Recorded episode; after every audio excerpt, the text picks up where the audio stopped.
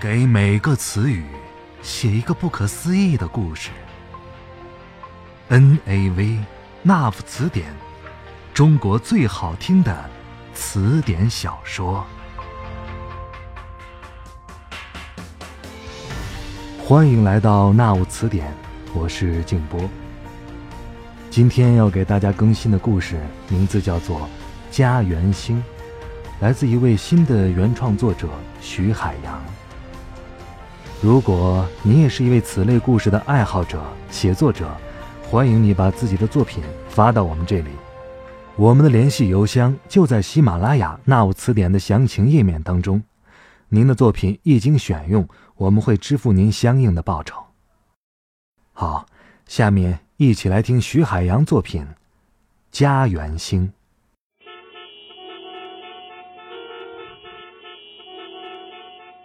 叶子用力把最后一根米线吸进嘴里，发出“的声音，很响。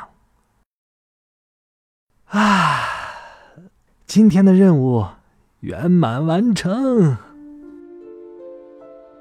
他深吁了一口气，将后背挺直，靠向椅子，又满意的伸展双手。样子像极了刚刚睡醒时惬意的懒腰，引得周围人纷纷侧目。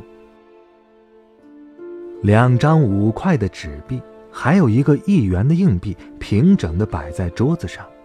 叶子又瞟了一眼收银台上花花绿绿的价格表，确认无误之后，站了起来。他没有挎包的习惯，出门前。也只是在牛仔短裤的兜里随意塞了几张零钱。然而，刚刚坐进这街边的米粉店里时，他突然感觉今天的胃口很好，便额外又加了一份熏肉，一份油皮，还要了玻璃瓶的可乐。这几样东西几乎掏空了他的兜。不过，吃饱的感觉真的很好。他属于一天加餐 n 次，外加各种零食，还干吃不胖的那种人，因此，陆格常常嘲笑他，那么多好吃的进了他的肚子，真是天底下最大的浪费。也因此，陆格在临终前对他提的唯一要求是，每天一定好好吃饭。他知道，只要吃得饱。他的心情就不会差到哪里。叶子走出米粉店，外面淅沥下着小雨，明亮的街灯倒映在积水的路面上，又被雨滴敲得粉碎，像极了路格带他看过的璀璨的星空。路格是个狂热的天文爱好者。对于星空的痴迷和热爱，几乎超越了一切。说起两人的相识，很有意思。一个很偶然的周末，叶子冲了澡，裹着浴巾在客厅纳凉时，被对面大厦里一个圆圆的反光的东西晃了眼睛。他心里有些疑惑，便格外留了心。通过两天的观察。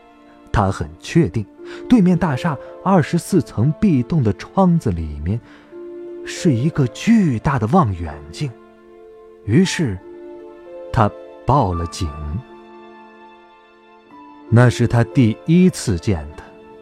站在警察身后的路格，高高瘦瘦的，有一丝拘谨，仿佛做错事的孩子。虽然两位警察一再替他证明，他房间里的只是一具高比倍的天文望远镜，并不会对他的隐私造成任何威胁，可他仍然坚持着跟警察一起找到叶子，对于自己给他造成的困惑，当面表示道歉。叶子没有带伞，从米粉店到他住的小区要走十分钟的路程。他索性把头发挽成马尾，又脱下球鞋和袜子，光脚走进雨里。城市的街道很干净，沁了水的柏油路面摩擦着脚底，有麻麻的感觉。叶子突然想起用刷眉毛的软梳划路格的脚底，喝他的痒。他的脚趾很修长，他笑起来的时候像个孩子。秋夜星空，靠近东北的方向，有一只翱翔的天鹅。每年九月二十五日的子夜，当天鹅的长颈转向地面，如果天气晴朗，你会有机会发现，在它伸展的翅膀下面，有一颗很特别的小行星。它的颜色是纯净的湖蓝色，我们叫它家园星。你们都有谁呀？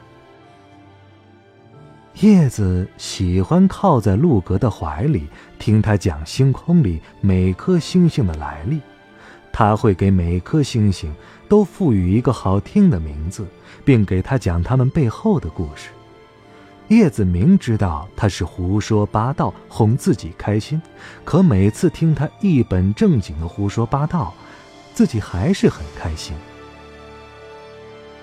我们，就是一群喜欢看星空的人，更像是彼此的家人。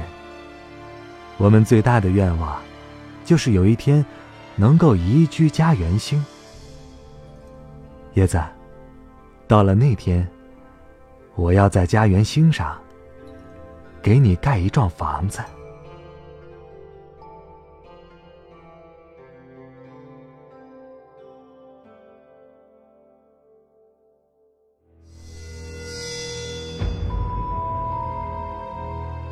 进小区的时候，又看到那个人。叶子低下头。快步走过漆黑的矮树林，尽快把自己暴露在路灯的亮光之下。从这里可以一眼看到小区门口的值班室。如果有什么危险，只要大声喊叫，值班室里的人肯定能听得见。最近，叶子经常会在小区的周围见到这人，甚至还尾随过自己两次。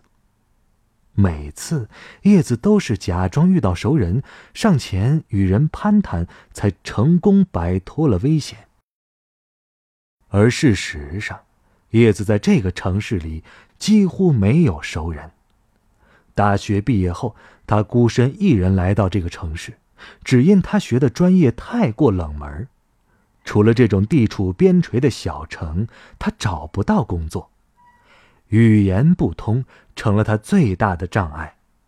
虽然他自认开朗大方，可惜还没等到大展拳脚，培养出自己的一票新朋友的时候，他遇到了陆格。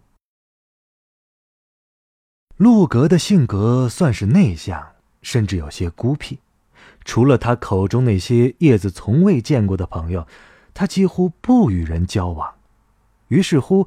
在两人耳鬓厮磨了整整三年之后，他又成了这个城市里的孤魂。突然，好怀念陆哥，好怀念和他一起从早到晚的每个时刻。陆格从两人交往的第三年开始，出现了肾衰竭症状。因为性格怪异，他除了做检查，拒绝任何形式的治疗。叶子瞒着他在网上偷偷报名排了肾源，结果陆格知道之后，两人大吵一架。叶子气得回了老家。回到生长的城市，叶子愤懑的过了十五天，再回来时，陆格已经不行了。临终，他说了两件事。对不起，没能，没能带你去家园星。没关系的，我不在了，你要好好吃饭。嗯，我会的。三年的时光，叶子感觉像是做了场梦。事实上，他也一直都知道，自己只是陪着这个长不大的孩子，做着个不切实际的美梦。星空、宇宙、星云、家园星和上面的房子，不过，陆格一直很喜欢这种天马行空的幻想，而叶子也一直沉浸在他每个幻想都有自己的爱意里。这至少让叶子感觉到自己在这座陌生的城市里并不孤单。现在，梦醒了，叶子却突然发觉。被宠溺的太久，他已经失去了与人交往的能力。每天早起吃饭、上班打卡、吃午饭，回到家吃晚饭、冲澡、睡觉，他的生活像时钟的指针，按部就班，无限循环。他把自己沉浸在过去的生活里，这让他感觉很充实，很快乐。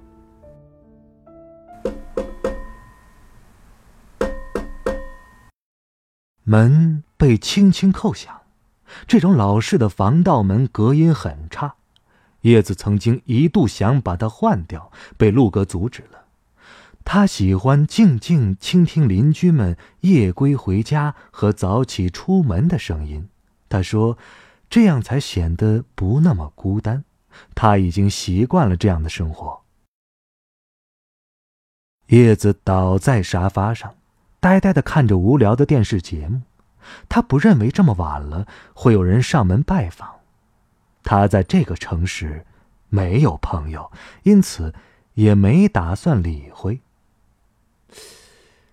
也许是某个醉酒的邻居敲错了门，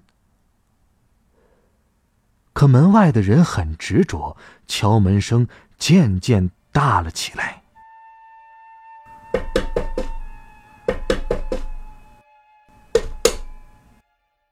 咚咚的声音在寂静的夜里让人觉得烦躁。叶子跳下沙发，上前拉开门镜，正要喝问，却发现门外竟是尾随自己那人。啊！叶子吓得一声大叫，转身用后背抵住了门，然后掏出手机。不要报警，我我我是陆格的朋友。门外人着急的说道。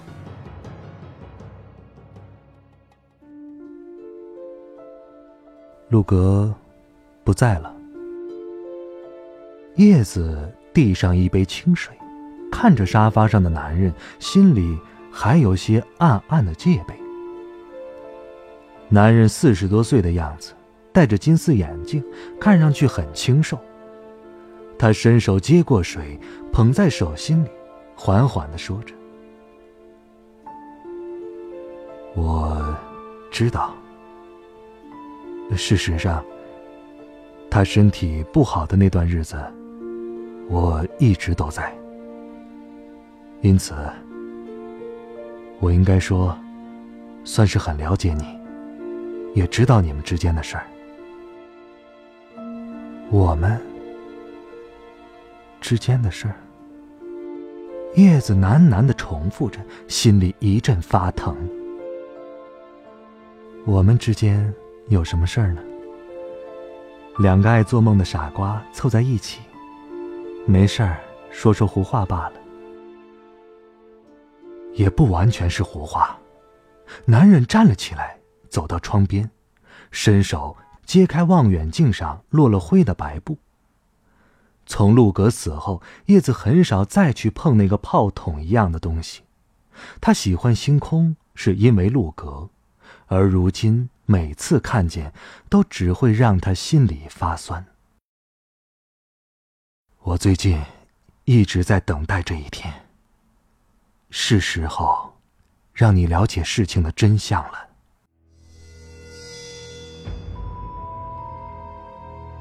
满天群星璀璨，一片片薄絮般的星云，经过渲染，呈现出瑰丽的颜色，看得人心驰神摇。叶子不是第一次观察深空，因此很容易从那几颗十字排列的亮星下面，找到了小小的湖蓝色星球。家园星。陆格不止一次说起他，那是他的梦想。他甚至幻想有一天，能真正的移居到那里，在上面建一所房子。叶子的眼睛有些湿润，整个星空也在他眼前变得模糊起来。他低下头，远离了目镜，睁大眼睛，竭力不让泪水泛滥。唉，男人叹了口气，目视窗外，悠悠的说：“是啊，那是他的梦想，也是我们所有人的梦想。持续了一千多年的梦。”啊！你们一千多年，叶子有些讶异，并没有完全理解男人说的事儿。不过幸好男人只是停顿了一下，又继续说道：“我们一千多年前来到地球，一直努力进化，以适应这里的生活。但很不幸，每年还是会有人。”因为对环境的排斥而失去生命，而每到了这种时候，我们都格外想念自己的家园。那颗湖蓝色的星球，你和陆格口中的家园星。啊！你们不是地球上的人？叶子瞪大眼睛。仿佛听见不可思议的故事，而事实上，这男人讲的事儿，甚至比陆格口中的星空故事还要荒诞离奇。是的，我们来自家园星。陆，陆格，也是。是的，两年前，陆格发生了排斥症状。而家园星人这种症状在地球上无法医治，因此他找到我，希望我能在适当的时候告诉你真相。叶子的眼泪终于夺眶而出，他蹲坐在地上，嘶着声喃喃自语。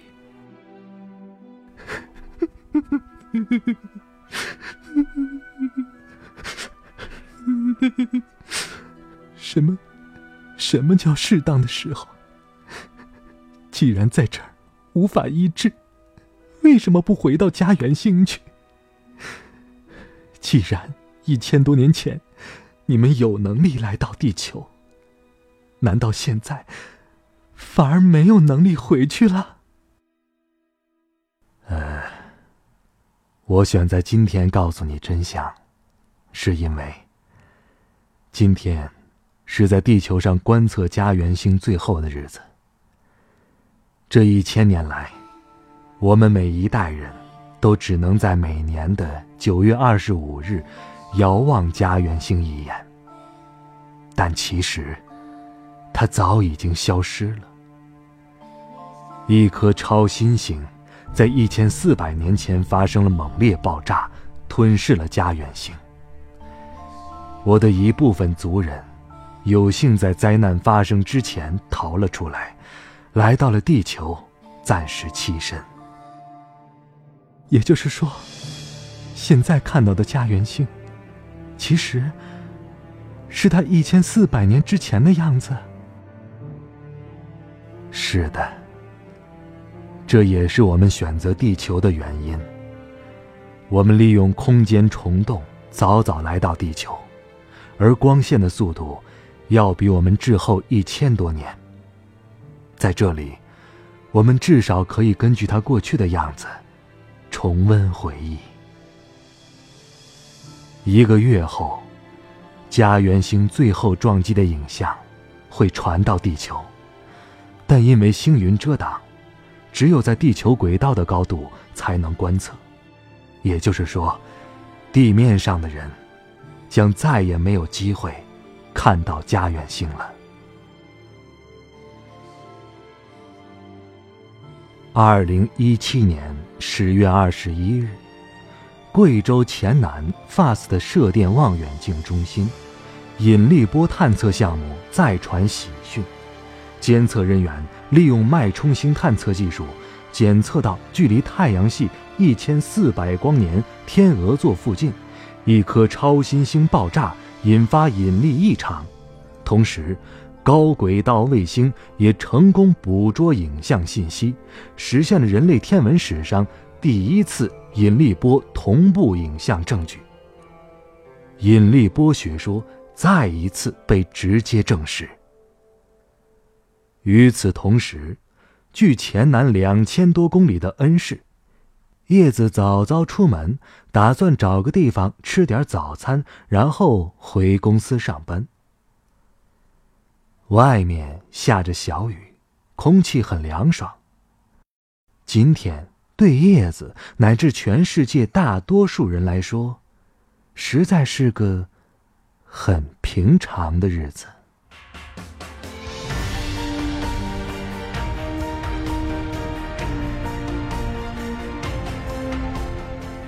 以上故事来自《那夫词典》，这是一本没有开头也没有结局的书。我是静波，咱们下期再会。